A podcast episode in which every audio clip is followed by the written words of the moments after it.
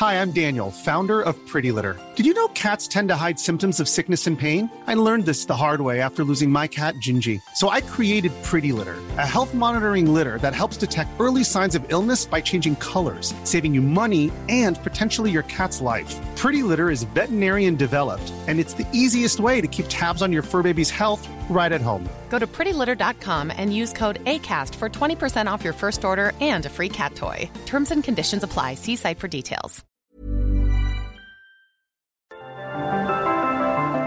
Las historias de ayer viven en nuestra memoria hoy. Viven en nuestra memoria hoy. Desde Zacatecas, Cofre de leyendas, en voz de María Eugenia Márquez.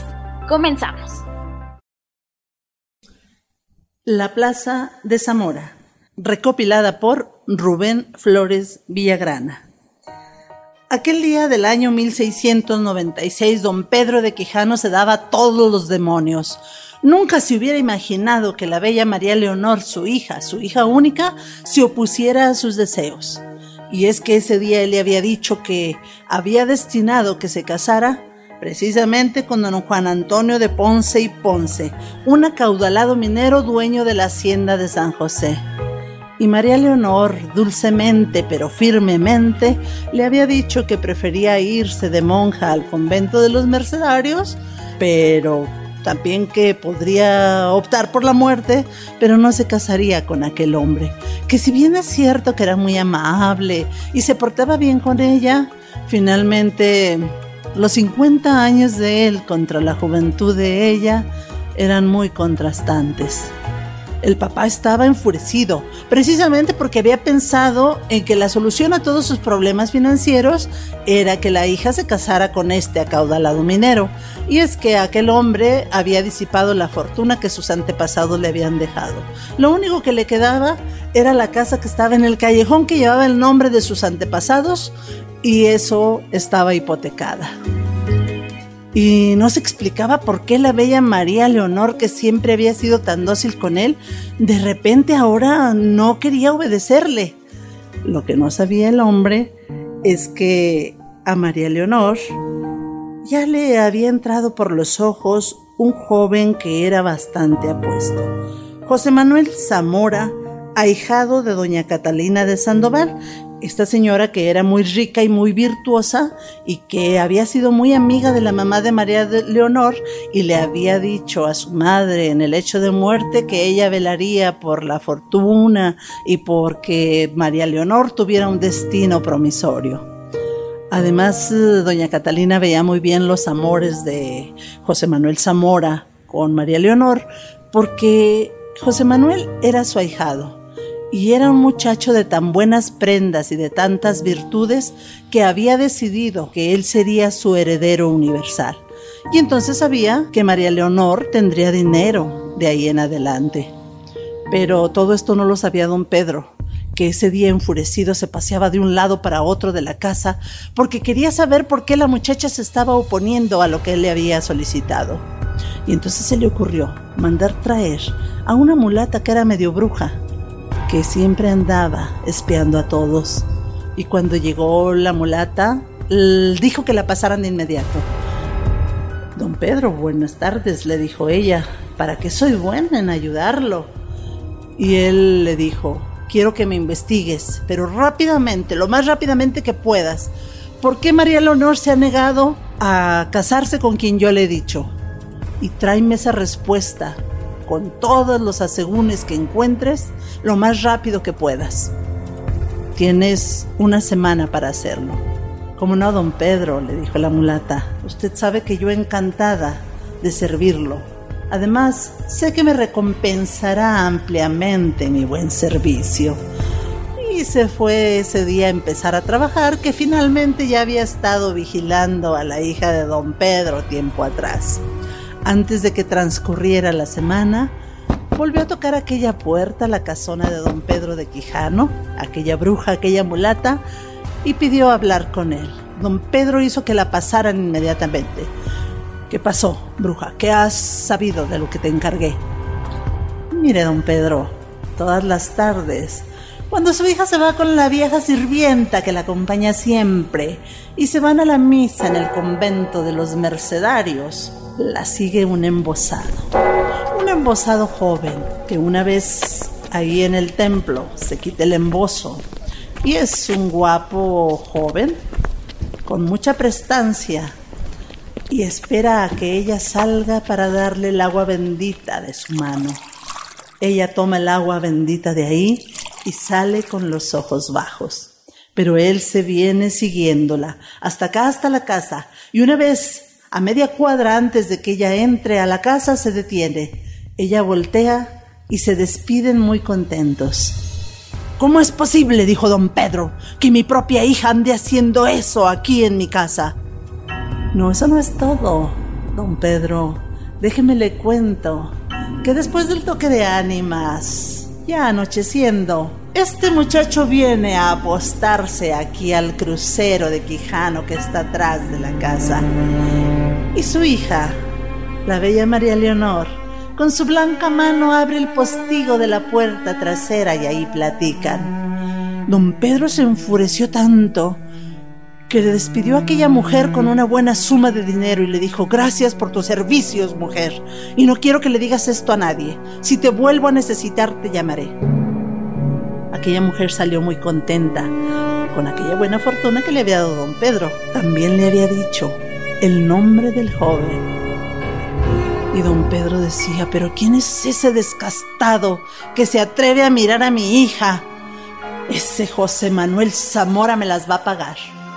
Y empezó a pensar y a pensar de qué manera hacer para involucrarlo en algo que lo pudiera acusar de una falta grave. Para la buena suerte de don Pedro, por aquellos días comenzó a correr por la ciudad el rumor de que había un complot para derrocar al alcalde mayor de esta ciudad, don Juan de León Valdés. Este hombre tenía un poder casi feudal en Zacatecas. Ay, aquel anuncio le pareció de perlas a don Pedro, que rápidamente hizo su plan. Y fue a visitar al día siguiente al alcalde mayor y le dijo que estaba enterado que él estaba en peligro de muerte, que había un hombre que iba al crucero todas las noches, al crucero que estaba atrás de su casa, para acabar con él porque sabía que él era muy adicto y muy fiel al gobierno de la Nueva España, al gobierno del virreinato. El alcalde mayor le agradeció mucho, porque le dijo que después de él sabía que el plan era acabar precisamente con él.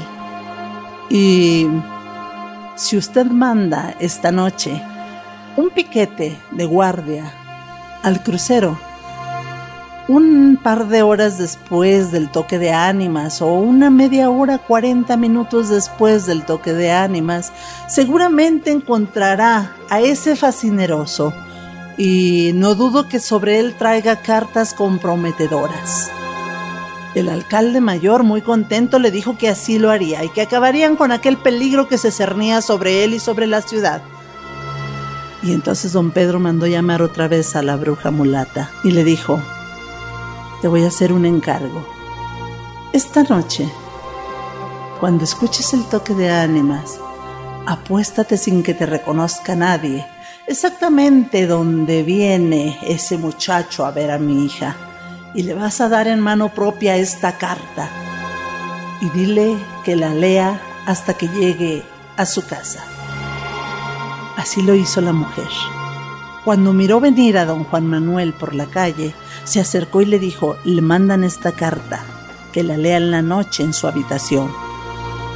No era necesario ni que le dijera eso, porque don Juan Manuel Zamora en esos momentos tenía captada su atención en que iba a ver a su bella novia. Y cuando estaban apenas platicando, apenas se habían saludado, apenas la blanca mano de María Leonor había abierto el postigo cuando un piquete de guardias llegó y lo hicieron preso. Se lo llevaron a la cárcel y él no opuso resistencia. Finalmente lo pasearon por la ciudad como el instigador de aquel complot, porque la carta que le habían encontrado escrita por mano de don Pedro era una carta terrible, en la que decía que él era el que estaba atentando contra el alcalde mayor de la ciudad. Al día siguiente, A pesar de que lo torturaron, no le pudieron sacar nada porque aquel muchacho era inocente, pero decidieron que la ahorcarían, precisamente en la plaza que estaba enfrente de la casa de don Pedro Quijano. Hasta ahí lo vio llegar María Leonor, demacrado y torturado, pero todavía altivo. Así subió el cadalso y le dio el cuello al verdugo. Ya no quiso ver lo demás. No quiso ver cómo colgaba de la horca aquel cuerpo tan amado. Pero lo que sí hizo es que esa noche, esa tarde, juntó sus cosas personales, muy pocas, y se fue al convento de los mercedarios. Ese convento que antes fue escuela normal y que ahora es la escuela Valentín Gómez Farías, la escuela de niñas, enfrente del Sagrado Corazón. Y cuentan que ahí murió María Leonor, en olor de santidad. Y el padre, el padre quedó en la ruina, aunque el callejón siga llamándose del Quijano. Y también hay quien cuenta que lo que ocurre en las plazas, en las casas, en las calles, de los lugares que tienen muchos años, parecen marcar la vida de la ciudad. Y en esa plaza que ahora se llama de Zamora, a partir de que ahorcaron ahí a José Manuel Zamora, en esa plaza cuentan que de vez en cuando algún hombre celoso acuchilla a su mujer o alguna mujer celosa dispone que acaben con su marido.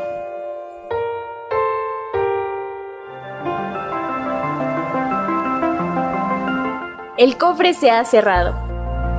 Te esperamos en el siguiente podcast con más leyendas de Zacatecas. Síguenos en Twitter, arroba podcastom, o escríbenos a nuestro mail podcast.om.com.mx. Esto fue una producción de El Sol de Zacatecas para Organización Editorial Mexicana. Imagine the softest sheets you've ever felt. Now imagine them getting even softer over time. That's what you'll feel with Bowl and Branch's organic cotton sheets. In a recent customer survey, 96% replied that Bowl and Branch sheets get softer with every wash. Start getting your best night's sleep in these sheets that get softer and softer for years to come. Try their sheets with a 30-night guarantee. Plus, get 15% off your first order at bowlandbranch.com. Code BUTTERY. Exclusions apply. See site for details.